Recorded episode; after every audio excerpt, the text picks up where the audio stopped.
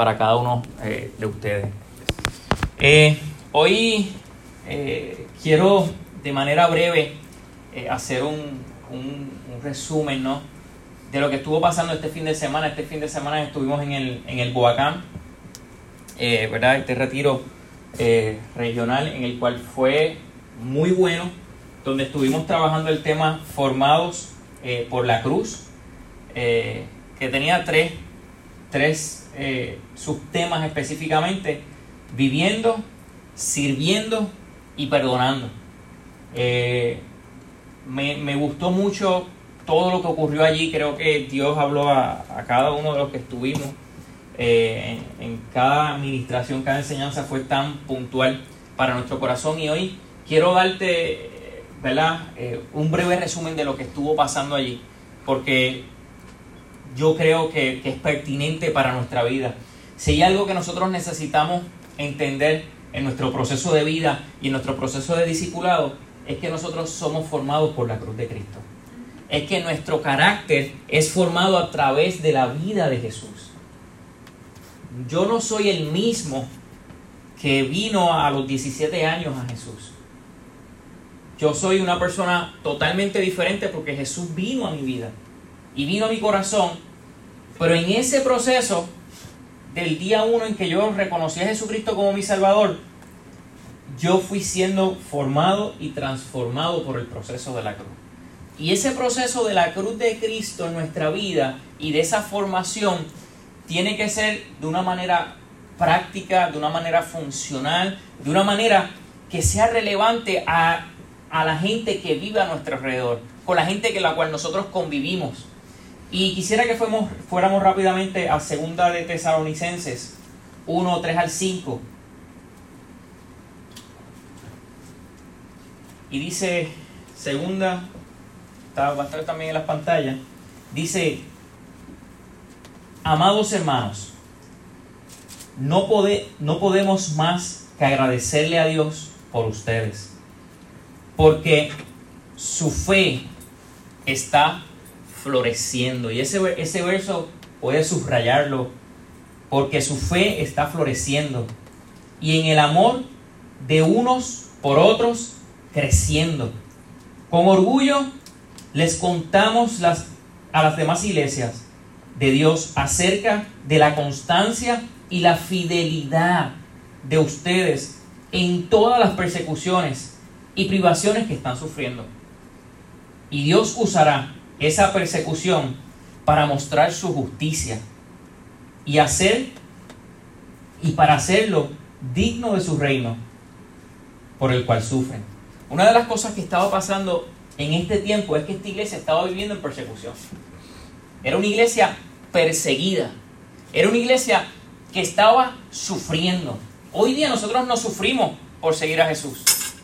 Nuestro mayor sufrimiento muchas veces es que tenemos que levantarnos temprano un domingo, es que si estamos sirviendo pues tenemos muchos compromisos y, pues en nuestras agendas se nos cargan, pero nosotros no somos perseguidos ahora mismo por seguir a Jesús. Nosotros tenemos la total libertad. Pero quisiera que sí pudiéramos trasladar a nuestra vida cuando nuestro proceso de dificultad entorpece el crecimiento de Dios en nosotros. Cuando nosotros estamos en proceso de dificultad, nuestro proceso de crecimiento a veces se detiene. ¿Por qué? Porque nos enojamos, porque nos airamos, porque a veces no vemos eh, ese proceso por el cual Dios nos está metiendo, que lo que está haciendo es moliendo nuestro carácter. Y una de las cosas que esta iglesia sucedía en el proceso de, persecución es que su fe iba creciendo. Y la primera pregunta es, ¿cómo nuestra fe está creciendo en el proceso de la prueba. Cómo nuestra fe está creciendo en el proceso de la dificultad. Quien trajo la enseñanza este viernes en el Boacán, que trajo esta enseñanza, marcaba mi corazón y yo, algunas lágrimas saltaron de mí, porque quien estaba predicando esta enseñanza es un pastor joven de la catacumba de Bonito, que en su proceso del 2019 ha tenido sus familiares que han muerto, creo que su, su papá y su mamá, su mamá, su mamá falleció. la suegra, la suegra falleció. Eh, y encima de eso, que eh, eh, está en su proceso de, ser recién nombrado pastor de la catacumba de Aybonito, un proceso que él no vive en Aybonito, él vive en Calle y hay un cambio, ¿no? Y ajustes que hacer. En ese proceso, a su esposa le da cáncer. Y ella, en ese proceso, me contaban ayer cómo a veces se tiraba un selfie la radio, la, radio número 6 y le enviaba la foto al grupo de apoyo, como diciendo, mira, estamos venciendo. Y yo ver a este hombre parado con tanta seguridad, con tanta firmeza, y viendo su crecimiento y cómo su fe estaba floreciendo en medio de la dificultad, confrontaba mi corazón. Porque a veces a mí me da un catarro y mi changuería no me deja crecer. A veces me pasa, me duele una uña y comienzo a quejarme. Pero ver cómo gente son sometidas en este verdadero proceso de vida y que su fe siga floreciendo, confronta mi corazón. Y cómo realmente está siendo formado a través de la cruz de Jesús. Cuán importante es que nosotros podamos crecer en los procesos de dificultad. Cuán importante es que nosotros podamos crecer en el proceso de la persecución. Una fe que crece es una fe que se ancla en la verdad de Dios. Para yo poder crecer en medio de la crisis, yo tengo que estar anclado en su verdad. Yo tengo que estar anclado en su palabra. Yo tengo que creer en que Él me va a socorrer, en que Él me va a cubrir, en que sus promesas no fallan, en que Él no miente para con nosotros. En que obedece nos sentimos que Dios nos ha dejado. En ese proceso, Dios está ahí. Y Dios quiere hacerse relevante a nuestra vida. Una de las cosas que ocurrió en este proceso es como en el proceso de crisis la, la iglesia, los hermanos, se relacionaron con él. Él contaba cómo su proceso de crisis, él, el, amor entre los hermanos creció y pudo madurar este proceso. Y en el verso lo, dice, dice, el amor de los unos por los otros.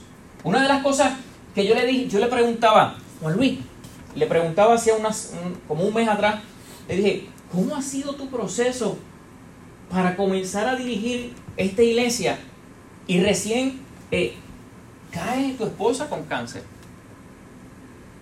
Y me dice, mira Edgar, la iglesia la pastorea el Señor. Y yo fui literalmente ahí bonito para que mi esposa cayera en cáncer y que estos hermanos me cubrieran en amor.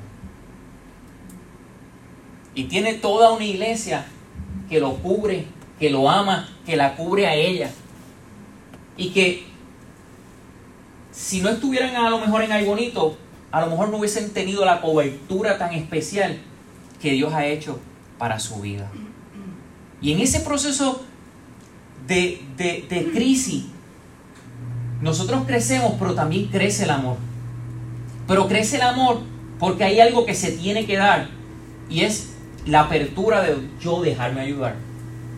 La apertura de yo dejarme amar.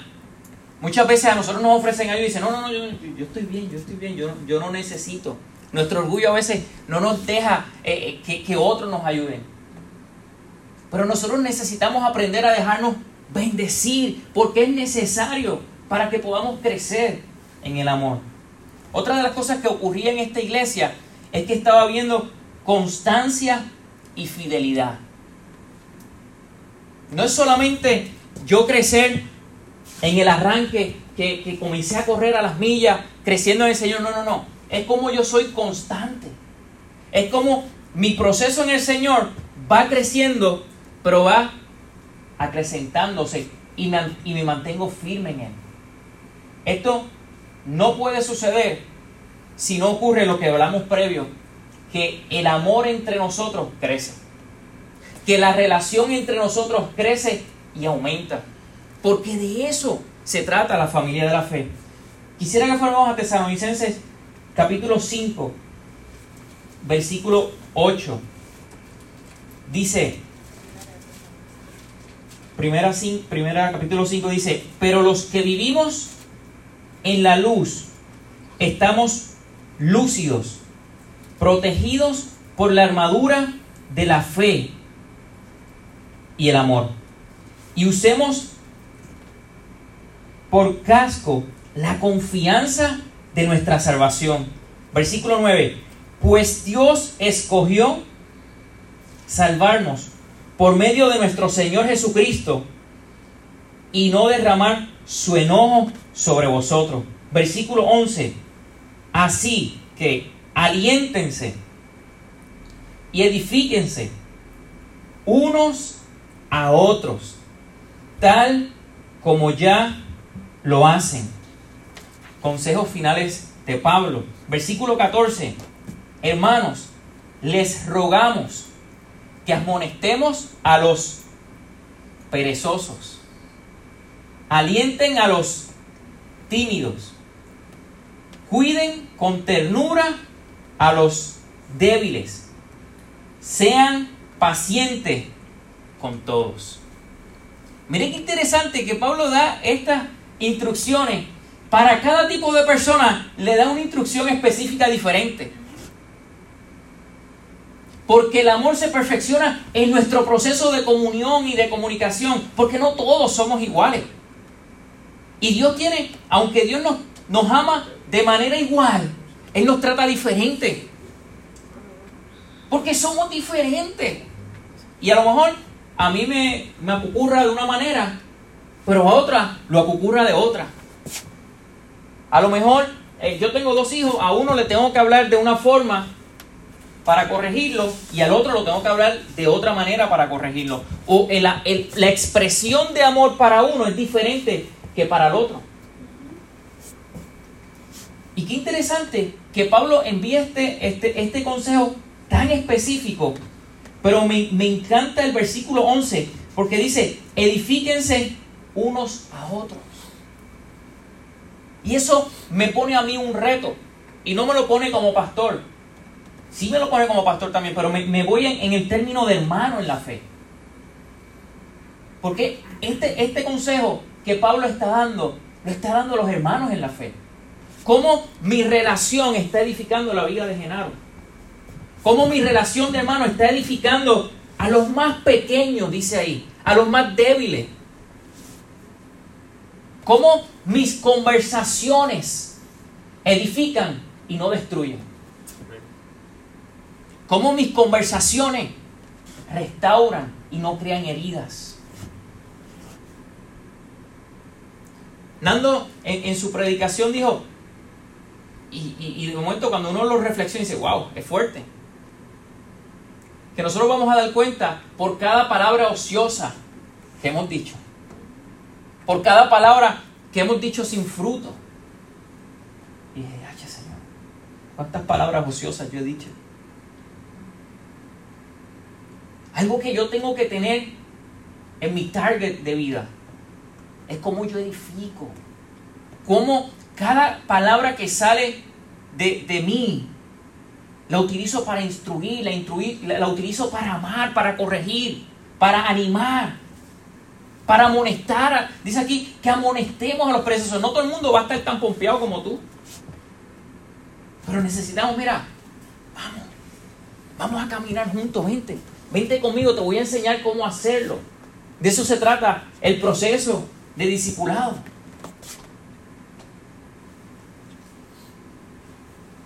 Algo que también aprendimos ayer es la importancia de que somos formados a través de, del proceso del dolor y de la persecución, pero también somos formados a través del proceso del servicio. Me encanta este verso de Juan, capítulo 13, 3 al 9.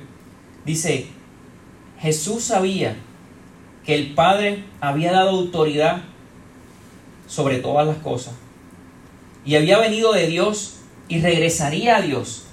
Así que le levantó de la mesa, se quitó el manto, se ató una toalla a la cintura y echó aguas en un recipiente.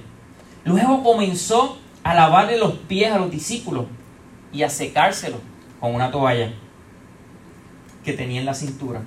Cuando se acercó Simón Pedro, este le dijo, Señor, tú me vas a lavar los pies a mí. Yo me imagino a Pedro en ese, en ese ámbito.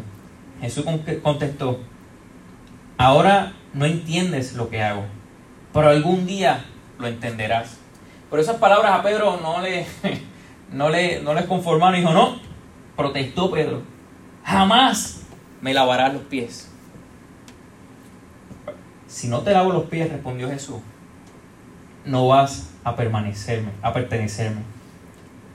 Entonces, Pedro contesta, entonces lávame también las manos y la cabeza, Señor. No solo los pies, exclamó Simón Pedro. Realmente Pedro amaba a Jesús. Realmente Pedro quería servirle a Jesús, pero había cosas que él se le hacía difícil entregarla. Y a lo mejor Pedro pensaba que el asunto de lavarle los pies era algo condicional, era algo opcional, como que eh, está bien, no, pero Jesús eso no es necesario. Pero Jesús le dice, no, pero es que si no haces esto, pues sencillamente no puedes tener parte conmigo. Y rápidamente él como que cayó en tiempo y dice, no, espérate. Si yo dije, tú mismo dijiste que yo iba a ser un pescador de hombres. Pues no, yo, yo sí quiero tener parte conmigo, contigo. Yo sí quiero que me laves los pies. Lávame la mano, la cabeza, lo que sea. Yo te quiero servir. Pero este verso realmente quisiera puntualizarlo no en Pedro, sino en Jesús.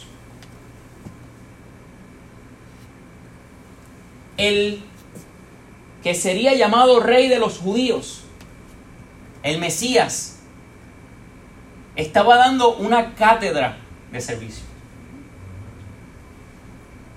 Donde nadie, él no dijo, no, mira, este, eh, toma, quítenme el paño, búsquenme el agua, eh, tú sabes, con tanta eh, pleitesía. No, Él dice que él mismo quitó su manto, se ciñó y comenzó a lavar los pies a los discípulos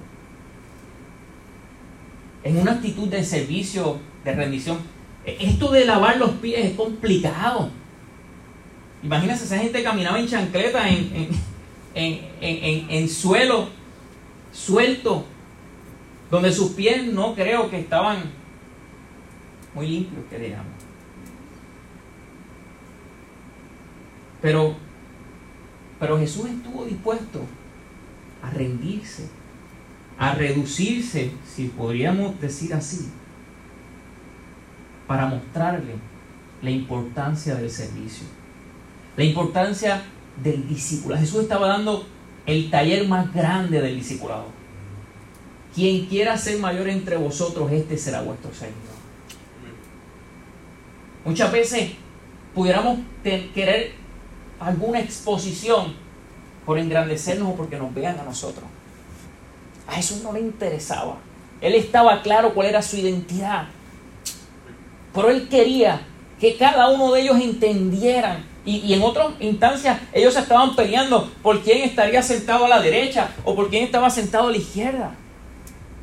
Porque el asunto de competencia entre nosotros está innato en nuestra carne.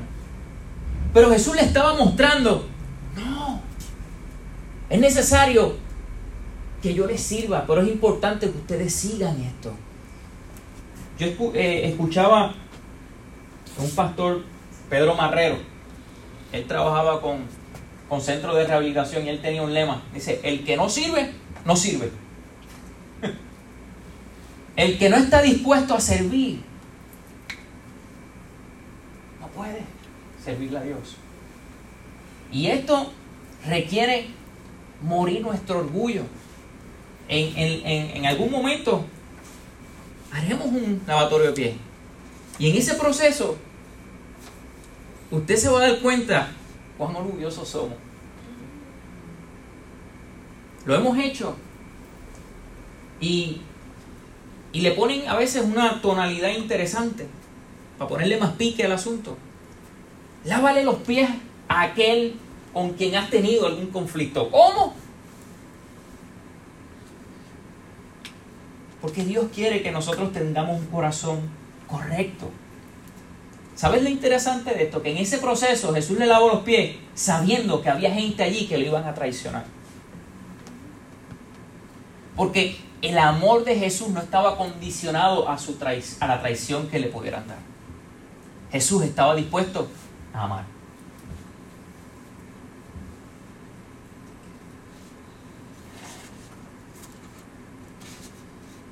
¿Qué implica esto en nuestra vida? Amar aun cuando seamos amados menos. La categoría o el criterio de nosotros amar no está condicionado a que vamos a ser traicionados. Jesús sabía que iba a ser traicionado. Él lo sabía. Pero no por eso restringió su amor. No por eso restringió su servicio. No por eso guardó para sí, sino que al contrario, amó aún más. Amar aún cuando seamos incomprendidos o malinterpretados en nuestros acercamientos. Tenemos que aprender a ser pacientes cuando la reacción es adversa y necesitamos aprender a demostrar ese amor. Amar también comprende en aprender a corregir a los demás. A un hijo, el padre que ama a su hijo, ¿lo que? Lo corrige. Y eso muestra también el amor. Estas implicaciones que Jesús trae en esta porción tienen unas implicaciones demasiado profundas en nuestra vida con relación al llamado de servir. A estar dispuesto a imitar a Jesús, estableciendo el mayor modelo de servicio. El próximo punto que se estuvo hablando en el Huacán, que para mí fue muy, muy edificante, y yo creo que hemos, hablamos, hemos hablado eh, varias veces a través de, de varias predicaciones sobre eso. Y trataba con el asunto de cómo la cruz, la, la, cruz de Jesús nos forma en nuestro carácter en el asunto del perdón. En el asunto de, de nosotros estar dispuestos a perdonar. Eric trajo una predicación buenísima con relación a esto. Hablamos también, yo hablé sobre el tema de la ira, que lo tocamos. Y Santiago, ¿qué mejor para hablar de esto eh, pensándonos en Santiago? Santiago es un libro no tan largo, pero es un libro bien poderoso, el cual no, en una sola leída eh, podamos salir, de allí muy abofeteados. Vamos al capítulo 1, eh, versículo 19. Mis amados hermanos, quiero que entiendan lo siguiente. Todos ustedes deben ser rápidos para escuchar. Esto es fácil. Esto es fácil cuando, cuando estamos manejando situaciones fáciles. Pero cuando nosotros estamos manejando situaciones difíciles no es tan fácil. Cuando tú estás manejando una situación de conflicto, tú no eres rápido para escuchar. Tú eres rápido para hablar. Y el consejo que nos da Santiago es que necesitamos ser rápidos para escuchar. No para procesar lo que, lo que ya hay en nuestra mente de lo que quiero decirle para levantar la defensa de lo que me está diciendo el otro. Es que necesitamos comprender, que necesitamos sentarnos a escuchar detenidamente para poder resolver el conflicto que pueda haber en nuestro corazón. Dice, lentos para hablar Esto para, para nosotros no es fácil. ¿Cuántas veces estamos en el proceso y, y queremos interrumpir la conversación? Y queremos interrumpir la conversación porque tenemos los argumentos correctos. Porque tenemos la razón. Pero aquí Santiago no, no nos está diciendo ser rápido para escuchar y lento para hablar, pero solamente Puedes hablar rápido cuando tengas la razón. Él te dice, sé lento para hablar. Pero entonces le añade otra cosa al asunto. No solamente que seamos lentos para hablar, pero que también dice que seamos lentos para enojarse. Y nosotros somos de la cultura que decimos, yo prendo de medio, de medio maniguetazo. De medio maniguetazo. No, yo no me la dejo montar de nadie. No. Pero Santiago nos está hablando aquí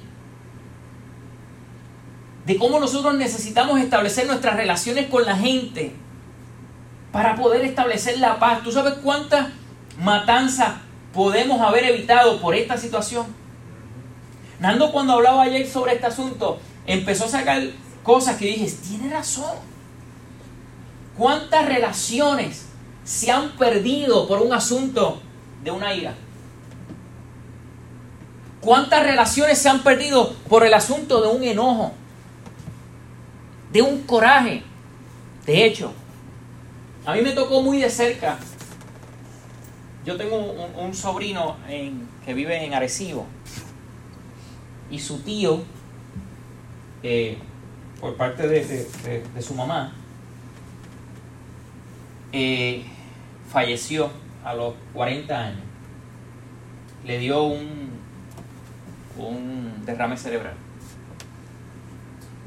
Pero justamente antes de que le diera el derrame cerebral, él había salido de la casa enojado, airado, molesto, por una situación trivial, nada complicado. Y se fue en su carro, molesto, y le dio el derrame cerebral. Él se estacionó, cuando lo, encontraron, tenía el celular en la mano tratando de buscar llamar. Él falleció.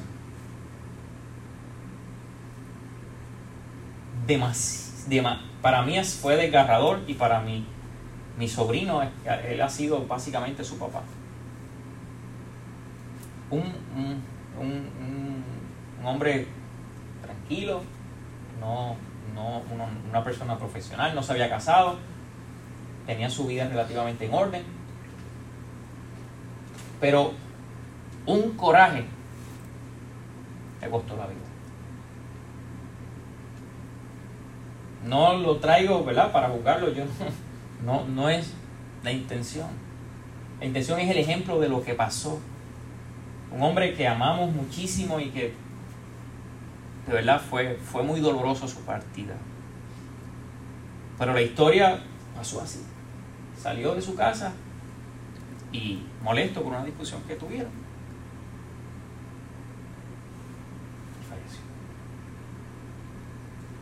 por un enojo, por un bocinazo en un servicarro, hemos escuchado noticias de que una persona se baja y le pega un tiro a la otra. Por un enojo en la calle de San Sebastián hace unos años atrás, creo que hace dos años atrás, de que una persona sin querer le tumbó un trago, sacó, pa, y le pegó un tiro. Por un enojo las estadísticas de violencia doméstica en nuestro país son alarmantes. Por un enojo, la violencia intrafamiliar, ya sea entre padres e hijos, ¿verdad? O viceversa, se da cada día en nuestros hogares. Por un enojo, maldecimos a nuestros hijos, maldecimos a nuestros padres por un enojo, podemos maldecir con, a quien se acuesta con nosotros, nuestra esposa, nuestro esposo, amándole. Porque simplemente no hemos aprendido este principio que habla Santiago. Que es un principio que hoy día nuestra sociedad lo necesita más que nunca. Y somos nosotros los, que, los llamados a establecer este modelo en la tierra a, estar dispuesto a ser transformado por la cruz de Jesús Y si nosotros tenemos, como dicen por ahí, no es que yo tengo un carácter endemoniado, pues necesitamos que sea santificado. Necesitamos traerlo a la cruz de Cristo. Versículo 20 dice, el enojo humano no produce la rectitud que Dios desea. O sea, no llena las expectativas que Dios quiere de nuestra vida. No puede llenar la santidad que Dios requiere de nosotros. La santidad de nuestro carácter, el control de nuestra vida. Uno de los frutos del Espíritu es que nosotros tengamos dominio propio. Y esta es una de las áreas más difíciles que se nos hace. Oye, no hablo desde la voz del expertise, hablo desde la voz desde el que también se tiene que someter a la cruz de Cristo cada día. Cuando mis hijos me sacan de ahí para arriba.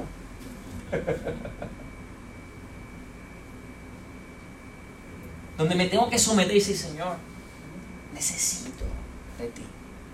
Necesito controlar mi ira.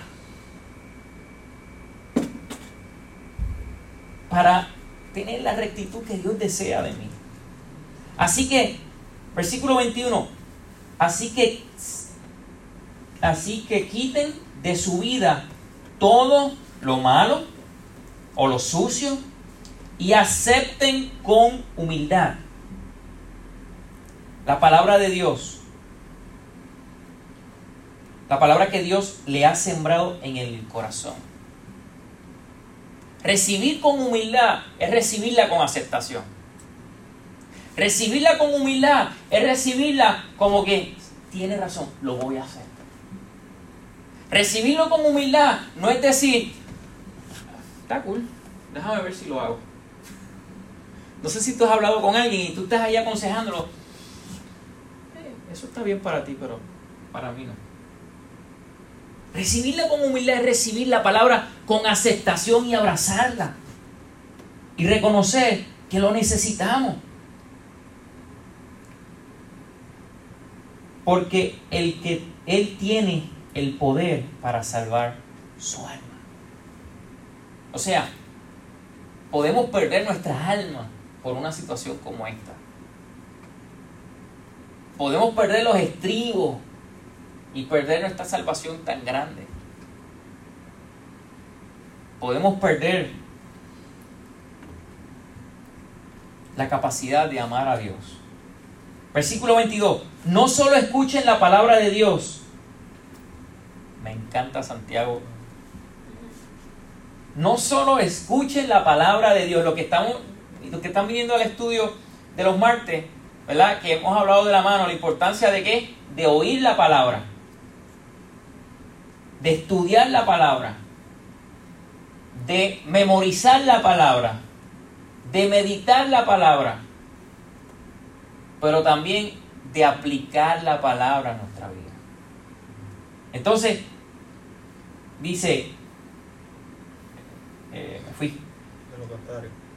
De lo contrario. De lo contrario. No, eh, pero no tan, ok, no solo escuchen la palabra de Dios, tienen que ponerla en práctica. De lo contrario, solamente se engañan a sí mismos. Simplemente pensamos que lo estamos haciendo bien, porque he escuchado la palabra, sí, sí, sí, sí. Pero, pero ¿qué, qué pertinencia tiene eso en mi vida? ¿Cómo eso está actuando en mi vida? ¿Cómo esa cruz está formando mi corazón? ¿Y cómo yo estoy obedeciendo esa palabra? Pues si escucha la palabra, versículo 23, pero no la obedeces, sería como ver tu cara en un espejo. Te ves a ti mismo, pero luego, luego te alejas y te olvidas cómo eres. Necesitamos aprender a mirarnos ante ese espejo, mirando a Jesús. ¿Y cuánto de Jesús hay en ese espejo? ¿Cuánto de Jesús hay en ese rostro que yo veo todos los días? ¿Cuánto de Jesús hay en mi caminar? ¿Cuánto de Jesús hay en mi perfil de Facebook? ¿Cuánto de Jesús hay en mi history de Instagram? ¿Cuánto de Jesús hay en todo lo que respecta de mi vida? ¿Cuánto de Jesús hay en mis conversaciones? ¿Cuánto de Jesús hay en mi WhatsApp? En mi grupo de WhatsApp. De la clase graduanda del 1998. Que fue que yo me gradué. ¿Cuánto de Jesús hay en todo lo que nosotros hacemos? Que la luz de Jesús pueda vivir en nuestra vida y en el aspecto de lo que es nuestras relaciones. Voy terminando con, con este verso que para mí ha sido eh, una escuela en estos días. Santiago capítulo 3. Cuando ponemos freno a la boca de los caballos para que nos obedezcan, podemos controlar todo el animal. Y de eso Genaro nos puede hablar que sabe de caballo. ¿Verdad? Que puedes controlar todos sus movimientos. Entonces, mira qué interesante. Fíjense, así también los barcos. A pesar de tan grande y de, eh, de, de ser tan grande y de ser impulsados por fuertes vientos, se gobierna por un pequeño timón y la voluntad de un piloto. Cuando reflexionaba sobre esta porción, me confronta porque mira lo que dice. A pesar de que el, barco es impulsado por fuertes vientos, por las olas del mar. O sea, nosotros no podemos pensar que vamos a caminar por la vida y que nadie nos va a decir nada que nos ofenda. Nosotros no podemos pasar por la vida y pensar que nuestros hijos no nos van a sacar de las casillas. Nosotros no pasamos eh, pensamos pasar por la vida y pensar que nuestra vida, nuestra esposa, también nos va a sacar por las casillas. Nosotros no podemos pasar por la vida y pensar que en el trabajo nos van a hacer la vida imposible. Nosotros no vamos a pasar por la vida y pensar que nada nos va a tocar. O que nuestros padres, ¿verdad chicos? También a veces nos sacan de las casillas. Porque a veces lo hacemos. No podemos pensar que en la vida yo voy a obedecer a Dios porque todo va a estar bien. Pero dice ahí que el barco es azotado por el viento. Va a haber tensión, va a haber estrés, va a haber eh, tormenta. Cuando Jesús entró a la barca, lo que leyeron ya eh, eh, Lucas, creo que está en el, en el 8 o en el 7, no recuerdo, que Jesús entra a la barca en medio de la tormenta Dice, pero ustedes no confiaban en que yo, en que yo, que yo, que yo iba a estar aquí con ustedes. Dice, ¿por qué no han confiado en mí? Y ellos se sorprendieron, pero ¿quién es este? Que aún los vientos le obedecen. Amados, nosotros vivimos con el Jesús que nos puede ayudar a nosotros entender las tormentas y tener paz en medio del proceso. Y dice que este barco es gobernado por un pequeño timón y por la voluntad de un piloto. ¿Cuánta voluntad hay en nuestra vida para nosotros guiar el timón de manera correcta? Necesita haber una voluntad en nuestra vida. Termino en el versículo 5 diciendo, así también la lengua es un miembro muy que pequeño del cuerpo, pero hace alarde de grande hazaña. Imagínense qué gran bosque se encienda con tan chispa tan pequeña. También la lengua es un fuego en un mundo de maldad, siendo uno de nuestros órganos más pequeñito. Contamina todo el cuerpo y enciende por el fuego. Prende a su vez fuego a todo el curso de la vida. Si nosotros podemos dominar nuestra lengua, podemos hacer, nos comparan con el caballo, ¿verdad? Pero pues, podemos dominar como el caballo es dominado por el freno.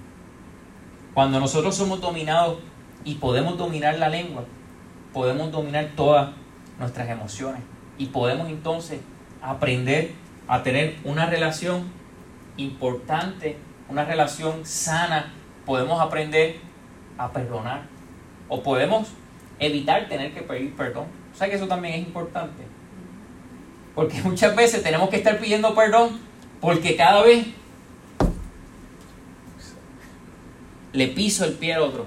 Pero vamos a tratar de dejar de pisarle el pie y así tenemos, si no te gusta pedir perdón, pues entonces una buena técnica, déjame dejar de pisarle el pie para tener que evitar de pedirle perdón. Necesitamos, amado, entender